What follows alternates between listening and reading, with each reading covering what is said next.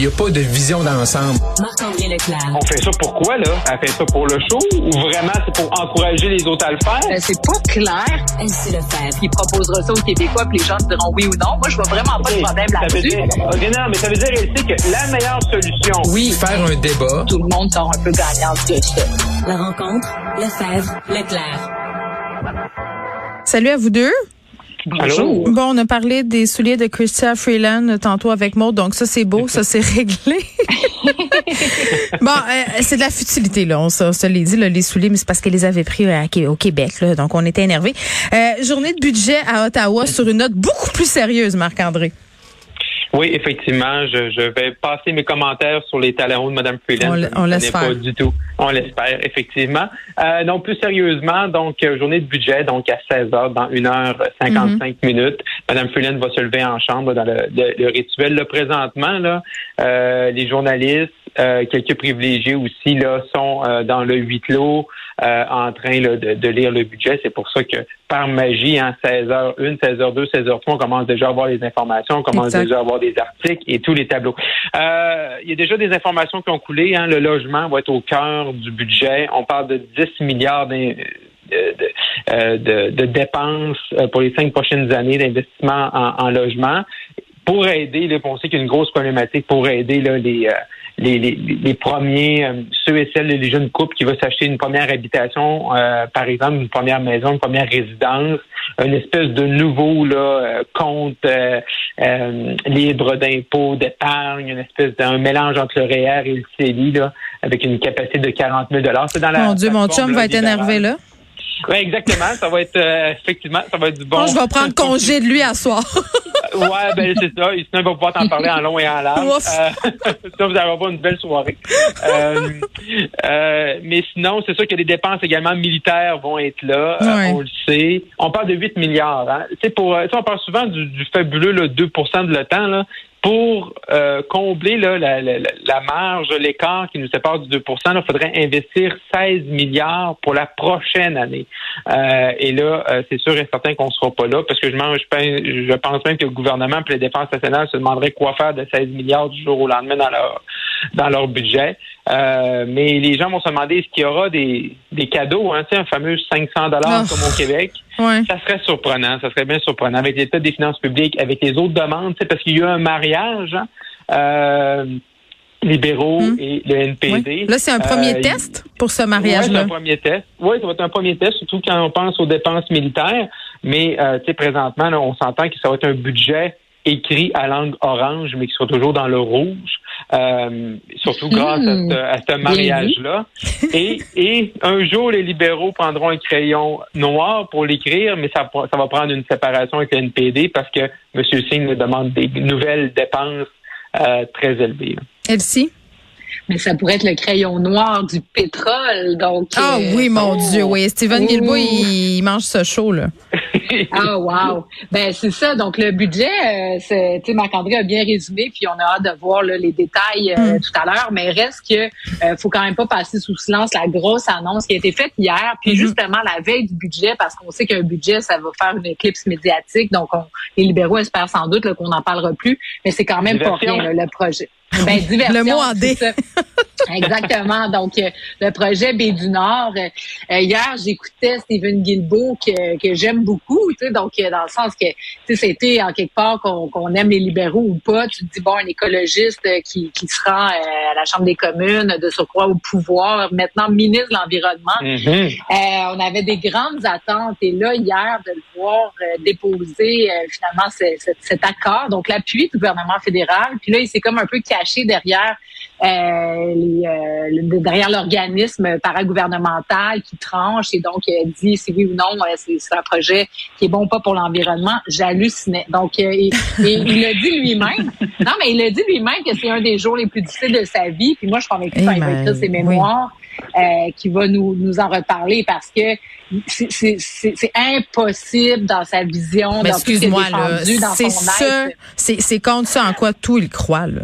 C'est ça. Puis, tu sais, on le sait, ça a coulé qu'il y avait des divergences au caucus. Donc, c'est une question qui a été débattue et qui aurait pu être refusée. Donc, le, le gouvernement avait le choix. On y va, on n'y va pas. Madame Freeland avait d'ailleurs, elle, euh, appuyé très fort pour dire oui, parce qu'évidemment, le pétrole, ça amène une certaine prospérité économique. Mais cette semaine, avec le rapport du GIEC, puis euh, donc le, le, Canada qui est cancre aussi dans son dans son dans son, son, dans, ses résultats pour mm. diminuer les GES. Wow. Donc, euh, Stephen Guilbeault, euh, j'ai hâte de voir s'il y aura justement d'autres annonces dans le mm. budget pour un peu compenser euh, cette, cette annonce qui est absolument épouvantable en termes environnementaux. Un petit mot sur l'équilibre budgétaire, Marc-André? Ouais, ben ça, l'équilibre budgétaire euh, ne sera pas là, surtout pas après le mariage euh, rouge et orange. C'est clair, ça sera pas là. Euh, l'avantage qu'ils ont, c'est que le, prix du pétrole du pétrole est haut. l'inflation, c'est bon, hein, c'est parce que plus on paye cher, exemple, à l'épicerie ou peu importe qu'on achète, ben c'est bon pour les taxes. L'inflation, c'est bon pour les gouvernements. On l'a vu également, le gouvernement du Québec à 500 dollars, parce qu'ils ont, eu d'argent de plus dans leur coffre et qu'ils vont avoir 12 milliards peut-être de plus dans leur coffre, mais il va avoir peut-être pour 70 ou 90 milliards de dépenses supplémentaires. Fait que mm. l'équilibre budgétaire n'est pas là. Monsieur Trudeau, Mme Freeland vont dire le fabuleux là, ratio euh, dette versus PIB qui va euh, diminuer. Mais ça, moi, je trouve que c'est un drôle d'argumentaire. C'est parce que tu es déjà en déficit, t'équilibres pas, mais vu ton PIB plus élevé, ben tu vas dépenser plus. Mais dans ce temps-là, tu rajoutes pareil des sommes à ta dette pour les générations futures. Fait que je suis pas sûr que c'est très responsable. Bon, euh, on va parler du fameux dossier du tramway de Québec. Là, démêlez-moi, là, euh, François Legault qui a dit finalement, oui, euh, peu importe ce que Bonardel ou Guilbeault en disent, allons de l'avant, mais il faut avoir l'acceptabilité sociale. Donc, il va y avoir un vote 50 plus 1. Là, finalement, il n'y aura plus de vote. C'est ça? C'est comme le, le festival de la girouette qui tourne en rond? Ben exactement. Donc, euh, l'acceptabilité sociale qui avait été lancée par François Legault, peut-être pour calmer justement ses députés en disant, bon, il y aura une, condition. Mais finalement, à l'issue des discussions au Conseil des ministres, euh, à l'occasion là, de, euh, de, l'approbation finalement des décrets qui, ont, qui, ont, qui sont passés hier, ben, il n'y en a plus de conditions. Donc, Bruno Marchand a son tramway. il peut y aller. Bon, sur la forme, on a dit bon, on va encourager le maire à continuer de convaincre les gens, mais le maire peut partir en appel d'offres, c'est ça qui est très important. Et là, on a su ce matin, Pierre Gibbon, candide comme tout, nous a dit ben oui, c'est le premier ministre qui a tranché ça, merci, bonsoir. Et hier, c'était formidable de voir Geneviève Guilbeault et François Bonnardel. Oh. Mon Dieu Seigneur. ils s'en vont annoncer, là, c'est un gros projet, un projet de transport collectif important, structurant pour la capitale nationale, mais pour le Québec, et là, il annonçait ça tout piteux, les deux. Euh, tu sais, ils se battaient presque pour pas parler au micro. Ah, c'est euh, wow. C'était beau, beau. Mais non, mais, attendez, moi j'aurais aimé ça avoir pour une seule fois là euh, les un synergologue, quelqu'un qui étudie, qui étudie le, le langage, la gestuelle. Non, mais tu sais, avait plus sur leur ego là. Oui il y avait plus d'ambiance dans un salon mortuaire puis d'un rassemblement de Jean Charest. Mm-hmm. C'est pas peu dire. Là. Ça leur tentait pas. Ça leur tentait pas d'être là. Ça leur tentait vraiment pas d'être là. Mais tu sais, ce qu'on comprend, tu sais, M. Fitzgibbon est très candide, mais ce qu'on comprend également, c'est que oui, c'est pas le ministre qui a, qui a, tranché, mais M. Fitzgibbon qui a beaucoup de poids autour de la table, lui, il, il dit des tramways, j'en veux partout. Là. Hmm. Bon, fait que... Euh, oui, puis il voulait pas peut-être euh, se chicaner tout de suite avec Bruno Marchand sur un dossier ben comme celui-là. Là. Ça les aurait pas servi au final non plus, là, on va se le dire. Puis avoir l'air d'un parti arriéré, là, non, ça. s'opposer à du transport collectif en 2022, sérieusement, hmm. ça passe pas. Là. Bon, maintenant, est-ce qu'Éric Duhem va tirer profit de tout ça? ben, clairement. Non, mais clairement, c'est sûr que oui. C'est sûr que oui, tu sais, parce que parce que tu sais, avoir la, la, avoir le, le faciès de Mme Guilbeault hier, là, euh, faut croire qu'il faut croire qu'ils trouvent une façon de l'aimer, euh, les députés de la CAC euh, qui, l'aiment leur projet, qui financent. Eux autres, à la fin de la journée, c'est eux autres qui le financent en bonne partie. Il faut croire qu'ils l'aiment ce projet-là, puis qu'ils décident de, de, de, de, souffler dans la trompette. Là. Mais euh, hier, ça sonnait faux, là, justement, dans sa trompette à Mme Guilbeault. Fait tu sais, pour eux, ça va être difficile. Là, quand tu vas en campagne, puis que c'est un, c'est un sujet qui va être là, euh, ça va être difficile pour eux là s'ils sont pas capables s'ils si, n'ont pas d'amour autant puis sont pas capables de, de le défendre. Il faut qu'ils récupèrent la balle au bon là puis qu'ils fassent front ben commun sur cette affaire là, parce que là ils ont l'air d'une famille en chicane qui boude à, la, au repas de Pâques là. Oui, exactement.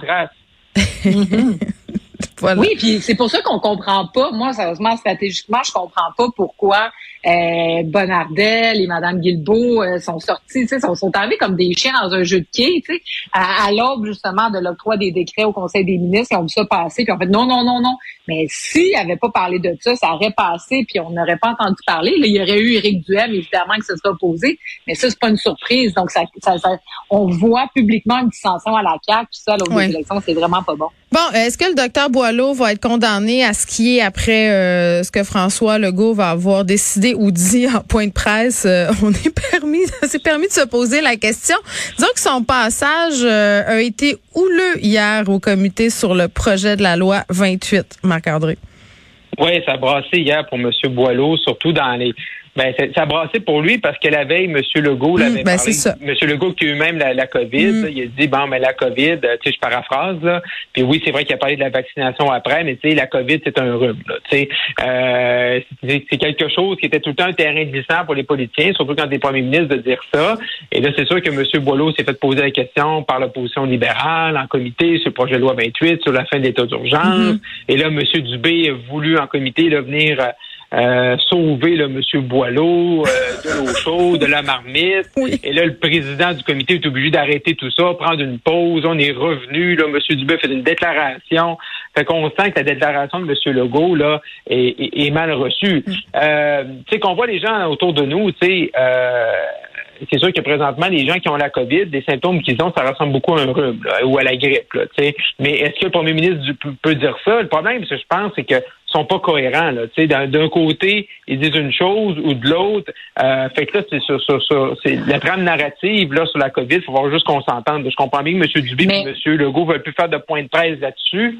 Mais ouais. c'est pas non plus en faisant des déclarations à gauche et à droite qui essayent de doser. Mais là, on se rappelle ouais, quand même. il y a eu de la déformation, là. Tu veux dire quoi? Là, mais ben, c'est parce que le, le député libéral, Montel Déragi, que, que moi je connais, tu sais, que j'ai connu au municipal, qui est un très bon député, qui est très sur la coche au niveau de la santé, a fait quand même un raccourci. Parce que quand il a publié sur Twitter la phrase de M. Legault, il a oublié de dire au début que M. Legault disait on est euh, la, la, le peuple le plus vacciné au monde, ça. trois doses, machin, machin. Donc, Ouais, à ça, cause de ça, ça passe comme un rhume. Oui, mais c'était ça la phrase, c'était pas de dire Ouais, ouais, la COVID, ouais, c'est un là, rhume. Ben, c'est ça. Le, le, le, le- le vidéo, là, je pense que M. Dérégé n'aurait pas dû jouer, assez de jouer au cinéaste là, sur Twitter, là, mais si on se concentre Ben, c'est au ça. comité, au comité, ouais, mais là, parce que là, on peut pas mélanger ce qui était dit sur Twitter puis au comité avec M. Boileau, puis M. Dubé, puis M. Dérégé. Au comité, Oui, mais c'est ça qui a fait du là. bruit. C'était, oui, mais c'était les propos de monsieur, c'était les propos de monsieur Legault. Mais c'est vrai qu'on est vacciné. Mais c'est vrai que présentement, grâce à ça,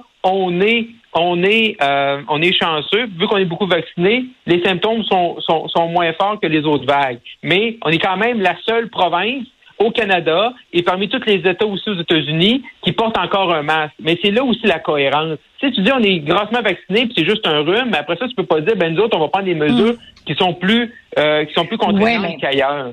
J'aimerais bien ça qu'un bonjour comprendre pourquoi là, qu'on est comme ça au Québec puis pas ailleurs. T'sais, Est-ce que c'est le fait qu'on est un pays euh, nordique, là, il fait plus froid qu'ailleurs, on n'ouvre pas les fenêtres, on est en dedans, je sais pas, on se colle, on ces Qu'est-ce qui fait qu'ici, par contre, tu regardes en Ontario aujourd'hui, il y a 100 000, 125 000 cas de COVID actifs. là, C'est immense. Je sais pas c'est quoi au Québec en ce moment, mais il reste que peut-être que c'est pas aussi rose non plus ailleurs, puis que le docteur Boileau a quand même raison de dire euh, que si on n'avait pas le masque, euh, ça irait mal. Quoi qu'il s'est un peu échappé là, quand il nous dit qu'il va avoir euh, qu'on va avoir des morts, là, c'est de la manière. J'en connais ça- un. Oui, j'en connais un, Elsie, puis on va se laisser là-dessus. Là. J'en connais un qui doit rire dans sa barbe en ce moment et c'est M. Horacio Arruda.